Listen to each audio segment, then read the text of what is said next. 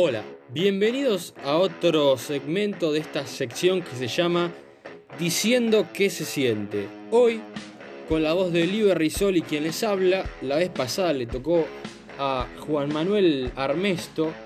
Y hoy voy a meterme con un tema bastante particular que viene desde los últimos años invadiendo nuestra cultura, nuestro idioma, a tal punto que eh, me da miedo de que pueda, me dan realidad escalofríos, de que podamos terminar diciendo lo que decimos pero en otro idioma. Sí, señores, me voy a meter con los anglicismos invasivos en nuestro idioma, en el castellano, en el español, que son totalmente innecesarios.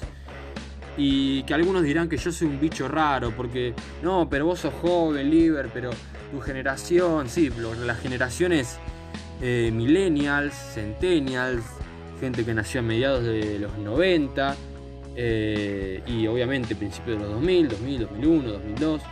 Lo usa mucho, lo usa, lo usa muchísimo, con mucha frecuencia.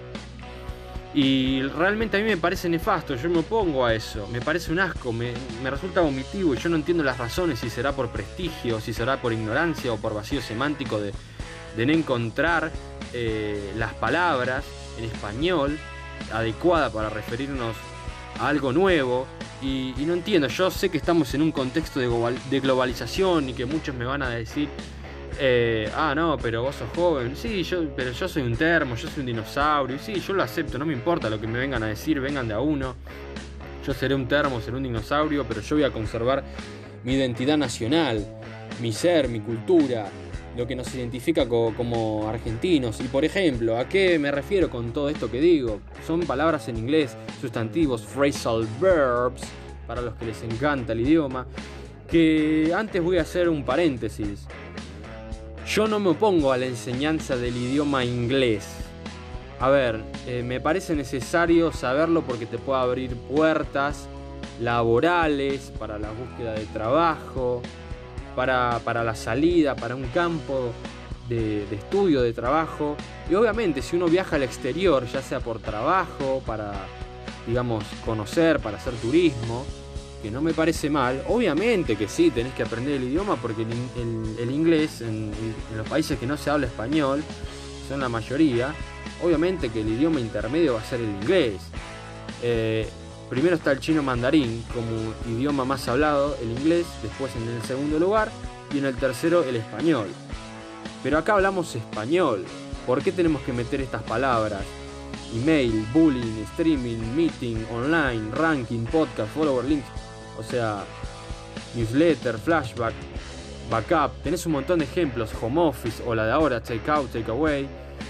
Eh, para decir para llevar, en directo, acoso, correo electrónico, seguidores, enlace, carpeta de respaldo, boletín, trabajo desde casa, after office, after hour, pool party, baby shower. ¿Qué es esa mierda? ¿Qué es eso? No, se entiende por qué. No, carecemos de, de identidad. Son préstamos lingüísticos que se usan de forma consustancial en cualquier idioma, pero ¿por qué?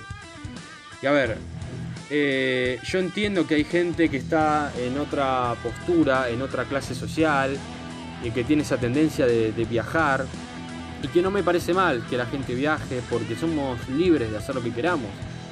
Y también, por supuesto, yo no invito a nadie a que se vaya del país o a que se quede, cada uno hace su, propio juicio, pero esta gente eh, quiere llevar esa moda vomitiva, estas tendencias nefastas que hacen que se deterioren los símbolos patrios y surjan nuevas identidades colectivas que terminan destruyendo las identidades, como decía, el territorio, la lengua, lo que nuestros eh, orígenes, nuestros abuelos, en realidad bisabuelos, tatarabuelos vinieron y depositaron sus esperanzas en esta tierra y nosotros la venimos a destruir. Yo voy a contar la siguiente anécdota.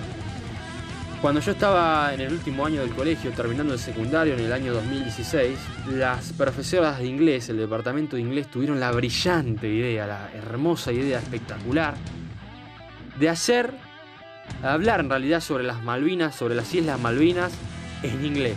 Fantástico, ¿no? Ahí metan los insultos y la opinión que todos ustedes quieran, estarán escuchándolo del otro lado e imaginando lo mismo que yo, si van por la misma rama. Eh, y entonces a mí y un amigo se nos ocurrió hacer lo siguiente. Voy a ser breve justamente para ahorrar tiempo. Juntar firmas para prohibir el contenido en inglés porque nos, nos pegó fuerte, nos pareció totalmente antipatria, totalmente cipayo, totalmente nefasto. Bueno, obviamente no tuvimos éxito y nos conformamos con hacer charlas sobre lo que fue la guerra en todos los cursos del colegio, pero yo internamente no me quedé conforme me, pareció nefasto y yo quería ser bien agresivo, porque yo, como verán, paso de 0 a 100 en un minuto. Y seguir por lo menos, a ver, eh, prohibir el contenido en inglés. Bueno, obviamente no, hice nada, porque ya, ya estaba medio solo con eso. Pero quedó esa experiencia, ¿no? O sea, me gustaría que, que si ustedes escuchan este podcast, conocen algún familiar, tienen un padre, estuvo en la, guerra de Malvinas, que fue excombatiente, por los que estuvieron y por los que ya no, no están, porque por los que no, la pudieron contar, que se lo cuenten justamente. Eh, a quienes estuvieron en, la guerra de Malvinas, a nuestros queridos héroes de, de las Islas Malvinas, los excombatientes. Porque realmente es una falta de respeto hacia ellos, es una falta de respeto hacia la identidad nacional, hacia lo que nos identifica como argentinos, Festejaron Halloween. Festejamos Halloween. Halloween. ¿Por qué el 9 de julio no? Y el 25 de mayo tampoco. Y el día de la escarapela tampoco. Pero Halloween sí. Por una calabacita de mierda que la ponemos eh, a la salida, en la entrada de nuestra casa y le hacemos los agujeritos. Pero ¿dónde mierda se piensan que estamos? ¿En Nueva York? En serio, la verdad, pero. O sea, ¿qué falta? A ver, ¿qué falta? Que, que pongan el inglés como idioma oficial. Que festejemos el 4 de julio. Perdimos el programa jineteando por esta pelotudez del Halloween y todas estas cosas invasivas que entiendo que estamos en un idioma global, pero no tiene nada que ver con nosotros.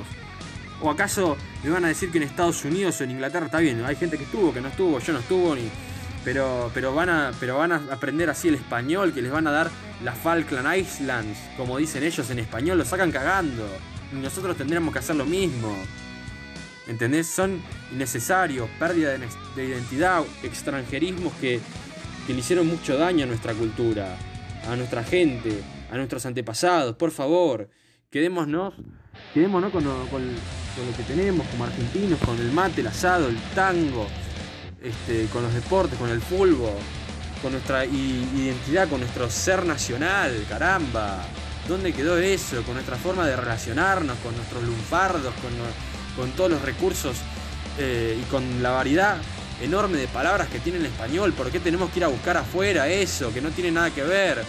¿O acaso eh, en los idiomas, en realidad los angloparlantes, angloparlantes usan esas palabras, usan palabras en español para, ponerlo de moda en su propio idioma? Las bolas, las bolas lo hacen.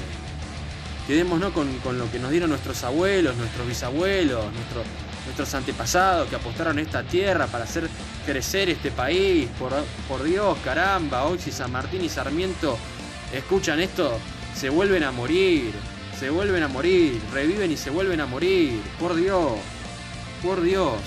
Bueno, hasta acá llegó esta sección del programa diciendo qué se siente, qué se siente. Nos reencontramos en el próximo podcast.